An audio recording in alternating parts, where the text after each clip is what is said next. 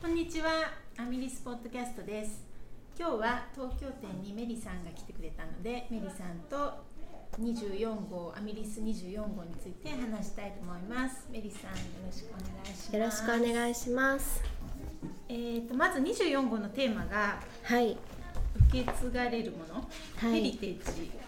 受け継がれるものっていう意味ですかね。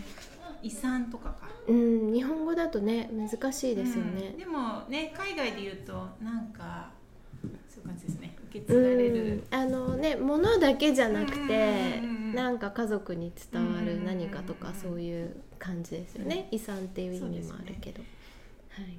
で今回なんか面白いなと思ったのはそのヘリテージっていうテーマで結構、えー、と親とかうんおばあちゃんからうん受け継いだ、なんかそういうイメージでデザインしてる方と、うん。あとは風景とか、うん。子供の頃の育った場所とか、なんかそういうものからそういうイメージを膨らましてる方と、うん。2種類結構どっちかじゃないです。ね。まあ、最初からそういう感じかなとは思ってはいたんですけど多分そのヘリテージって言った時に普通は個人的なうんうんうんあのまあ、遺産みたいなものとかものだったり家族に伝わる着物とか絵画とか、うんまあ、そういうことが普通の言葉だと思うんですけど、カルチャルヘリテージっていう言葉もあって、やっぱり国の文化みたいな、うん。そういううん。あの意味合いもあるので、うん。そっちに捉えた人も結構いるのかなと思って。それもでもねやっぱうりん。子供時代の風景とかからうん。なんかやっぱり自分が作られていくみたいなことってあるじゃないですか。うん。あのあんまりそういうふうに意識してなくてもやっぱり何かね、うん。あのたこうなんていうんだろうだんだん積み上がっていって、うん。それがなんかねそうですね。自分の、まあ、遺産となるっていうか、うまああの自分のなんだろう好きなものとか、うん。趣味趣向みたいなものっていうのうんが環境から作られるみたいな、そういうのもあるのかなと思ってます。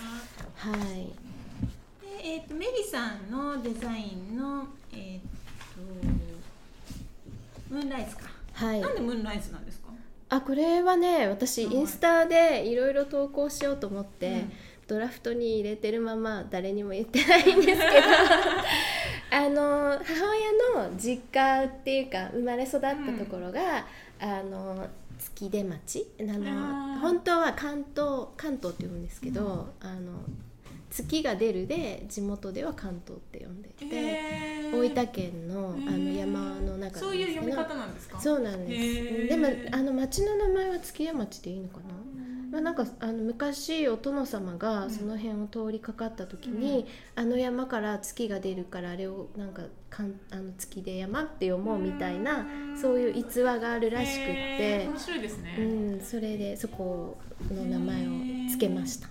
だからムーンライズなんだいいいいですね。なんか聞いてみると、ムーンライズっていうとねなんかそういうイメージちょっとセーターと全然違うんですけど、まあ、そのあの私がこの模様をあの参考にしたうん。ジャケットをくれたおばさんが、まあ、そこの山に住んでるわけじゃないんですけど、うん。まあ、その辺に住んでいてあの親戚のおばさんなので、なんか名前つけるんだったらこれかなと思ってつけました。いいですね、はい。でえっ、と昔今福岡はお金がなかったのではいそうおばさんからいただいたジャケットうん。がこういう柄が入ってたそうなんです。あのなんだろうウールの、うん。今で言うと何織りっていうんですかね。売りだったんですか？うん、あのウールのジャケットなんですけど、う模様が折ってあって、あのよくあや織りみたいなのってあるじゃないですか、うんうんうんでも使ってる糸があれよりももっと太いので、なんかすごいちゃんと模様に見えるような感じのやつでで結構複雑なこういう模様に使っているような模様が織られていて結構カラフルなやつなんですけどでもあのいつかなんか着てたら結構年配の方に「あ昔はそういう布あったけど、うん。もう今全然あの手に入らないわよね」うん。みたいな感じのことを言われてうん、でなんかそうそういうね、うん。布他であんまり見たことがないので気に入ってて、うん。そのジャケットだけずっと大事に取ってあるんですけど。今でも持ってるんですか？持ってます。へーうん。まだ着られます？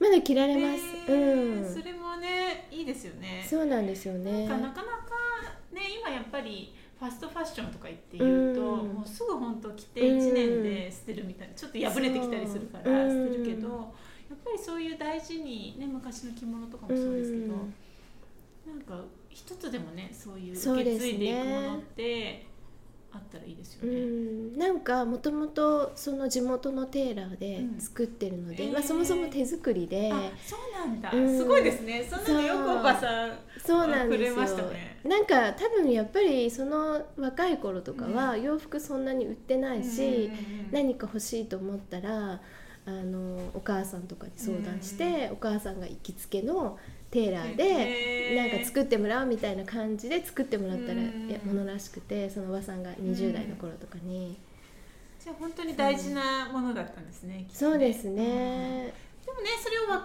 って引き継いでくれる人がいるって、なんか幸せなね、うん。でもともとちょっとなんだろう70年代チックな雰囲気なので、なんだろうもうすでに古いから、うん。今更こう流行り廃りもないっていうか,、ん。確かうん。にこの形もこういう感じだったんいやですか？形は全然違いまですすね。本当はあのスタンドカラーのなんかシャキッとしたジャケットなんですけどあの本当はなのでなんか全部のフェアアイルでうん同じような形で作ろうかなと思ったけどさすがに夏号でそれは暑いなと思って。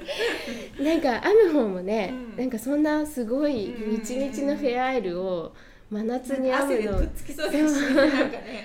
と思って。うんちょっと一部だけ入れてみました。ねかわい。いうん。この色もねなんか可愛いなと思って。そうですね。でなんかこの号にカーディガンがなかったから、うん。カーディガンを作ることが先に決まってしまったんで、うんうんうんそうするとねスティークしないんだったらやっぱ袖ぐらいしか入れられなくて。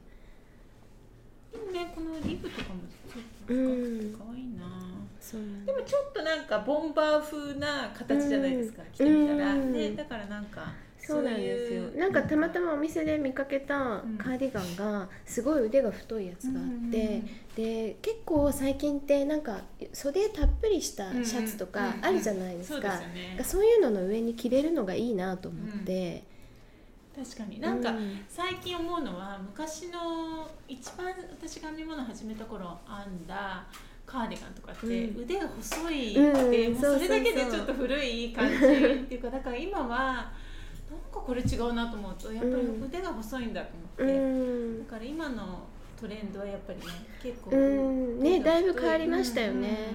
うんなんかやっぱりちょっと前までは見頃はボックスシルエットで、でも全部が太いとなんかね、うんすごい太って見えちゃうから袖はキュッとみたいな感じが多かったんですけど最近はなんかボディはちょっとコンパクトで、袖がすごいたっぷりっていうのが、多いのかなと。私今結構ズボンもたっぷり、うん。上上もたっぷりみたいなで、うん。結構そういうシルエットでもうん、流行りですもんね、そうなんですよねそういう感じ。で大鶴さんもなんか。大鶴さんえとっこさんが試着してみたら、うん、ちょっと微妙みたいな 感じでこれどうしようとか言ってたんだけど大鶴さんが来たら全然なんか可愛かった。やっぱり何でも似合うなと思って。ね、このスタイリングも可愛いな。なんかね、夏号ってう感じで、んそうですね。ありがとうございます。あとお聞きしたいのはあとなんか、えー、とトロントのねなんでトロントなんですか、今回？そうですねあの、まあ、皆さんお気づきかとは思うんですけどな春夏号は毎年あのシティガイドを入れようっていうので頑張ってるんですけど、しばらく去年本当にどこにも行けなくて、でなんかどこをやるやろうかなと思っていろいろ考えた時にあのバンクーバーもすごく良かったじゃないですか、うんうんうん。平山さんと一緒に行ったんですけど、でなんかカナダいいなと思ったけど、うん。やっぱバンクーバーちょっとあれだけでは作れないなと思って考えたら、あそうだ清美と幸子いるじゃんみたいな感じになってでローラさんってあのなんだろう記事書いてくれてる方は、アメリスのあのテク編をもうずっと何年もやってくれてる人なんですよ。で私はあのテク編やってないので、うん。直接はやり取りはしてないんですけどでもあのなんかね自分でもパターンデザインされたりして、随分ちゃんとした方なので聞いてみたらうん。なんかやってくれないかなと思ってお願いしてみたんですけど、ねいいな。カナダね、うんあの時すごく良かったからトロントでもニットシティやってるじゃないですかうん。だから。そうなんですよ。みたいなって私もねでなんかアローナも住んでるし、うんあのボックさんもトロントだし清見と幸子もいたりして、なんか結構クリエイティブな人が住んでる街なのかなと思って、まあトロントどうかなと思ったら、うん。やっぱりすごく楽しそうなところで。うん。カナダってねなんかちょっとアメリカに比べてかなんかちょっと力が抜けてる感じで、うん。ちょ若干田舎っぽい感じがあいいですね。カナダ全体的にするとそうなんですけど、なんかやっぱりあのアメリカの人って物価が高くなって、家が土地とかが高くなると、大体なんか安いところにみんな引っ越すじゃないですか,、あの前はシリコンバレーにうん。いっぱいみんな住んでたけど、高いからってどんどんポートランドとかうん。シアトルのね方に会社も引っ越したり、うんうんうん。それでなんか10年ぐらい前に多分出た本だと思うんですけどそのクリエイティブな人がみんなトロントに引っ越してるみたいな感じの本があったんですよ。それでなんかトロントって面白いとこなのかなってなんとなく前から思っていて。ね行ってみたいな、でちょっとなんか郊外に出たらうん。山とかありそうそうそうなそうそう。ねイメージ。うん。だから、ね湖もあっうん。いてろ、んな街がありそうで、うん、そういいなと思って。行ってみたいなって思って夢がるんですよ。だんだんね、うん。海外に行けそうなうん。ちょっと雰囲気、そうですだんだんって。ちょっと夢見られるぐらいな感じになって、うんちょっとここ2年ぐらいはもうなんか行ける気がしなくて、考えるのもあれだったんですけど、ねなんかねだんだんそうなんですよ。そろそろもうちょっとしたらいけるかなってう気持ちで私たち最近アメリカね行ってきたんですけど,、どういやあのねもうアメリカは検査もいらなくなったので、うん。行くのは簡単なんですよ。で帰ってくるのが面倒くさいんだけど、日本人だったら全然、うん多分海外の人が日本に入る書類を日本語で準備するのって結構難しいじゃないですか。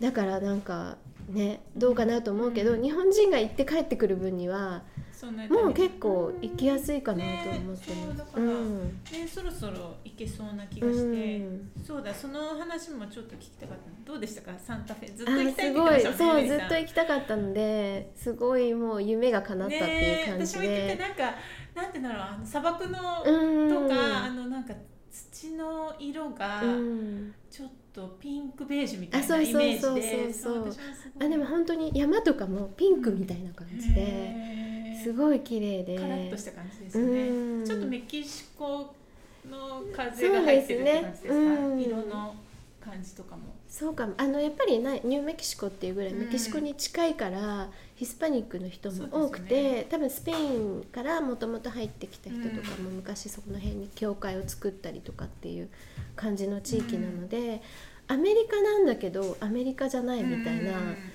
なんだかヨーロッパとは言わないけど、うん。なんか違う国がアメリカの中にあるような雰囲気の、そうですよね、うん。そんなイメージ。あとご飯とかもねちょっとそうメキシカンがすごく美味しくて、ね毎日メキシカンを食べてました。なんかでうちの息子がメキシカンは好きなんですよ。へえよかったですね。そう。トコ先生も好きですもんね。そうなの。でもなんかいつもヨーロッパとか行くとごご飯とかうん。うどんとかを持っていかないと食べさせるものがなくてすごい辛いんだけどうん。メキシカンがあるとうん。もうそれで毎食タコスとかですか？タコスとかブリトーとかうん。あとまあご飯はあるじゃないですか。うん。で豆もあるしトマトもあるしうん。もうなんかそういうものでないんかごまかせるっていう。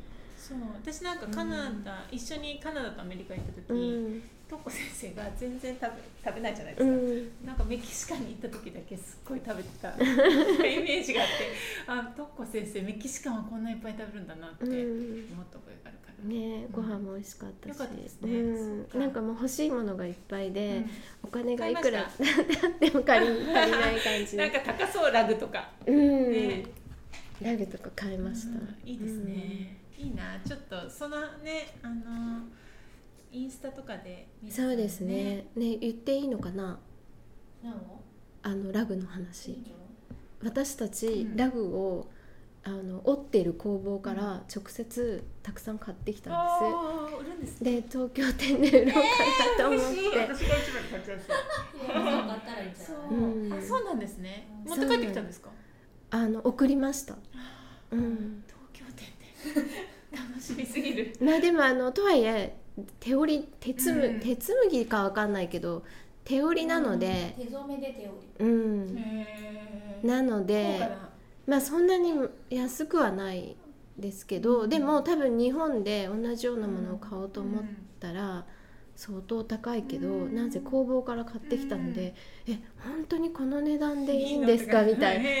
な。なんかえなんか時間かかってるけど、うん。こういうの安く売っていいんですか？うん。って工房の人につい言っちゃったくらいで。大きなラグですか？ちっちゃい。あのねまあまあ大きめのもあるけどやっぱ日本の家であんまり大きなものを使いにくいと思って、なんか玄関マットにできそうなぐらいの大きさのものが多いかな、っいいなっとていう感じなんです。はい楽しみにはい、想お像してます。楽しみに。はい。他になんかそういう言っていいかなっていう話。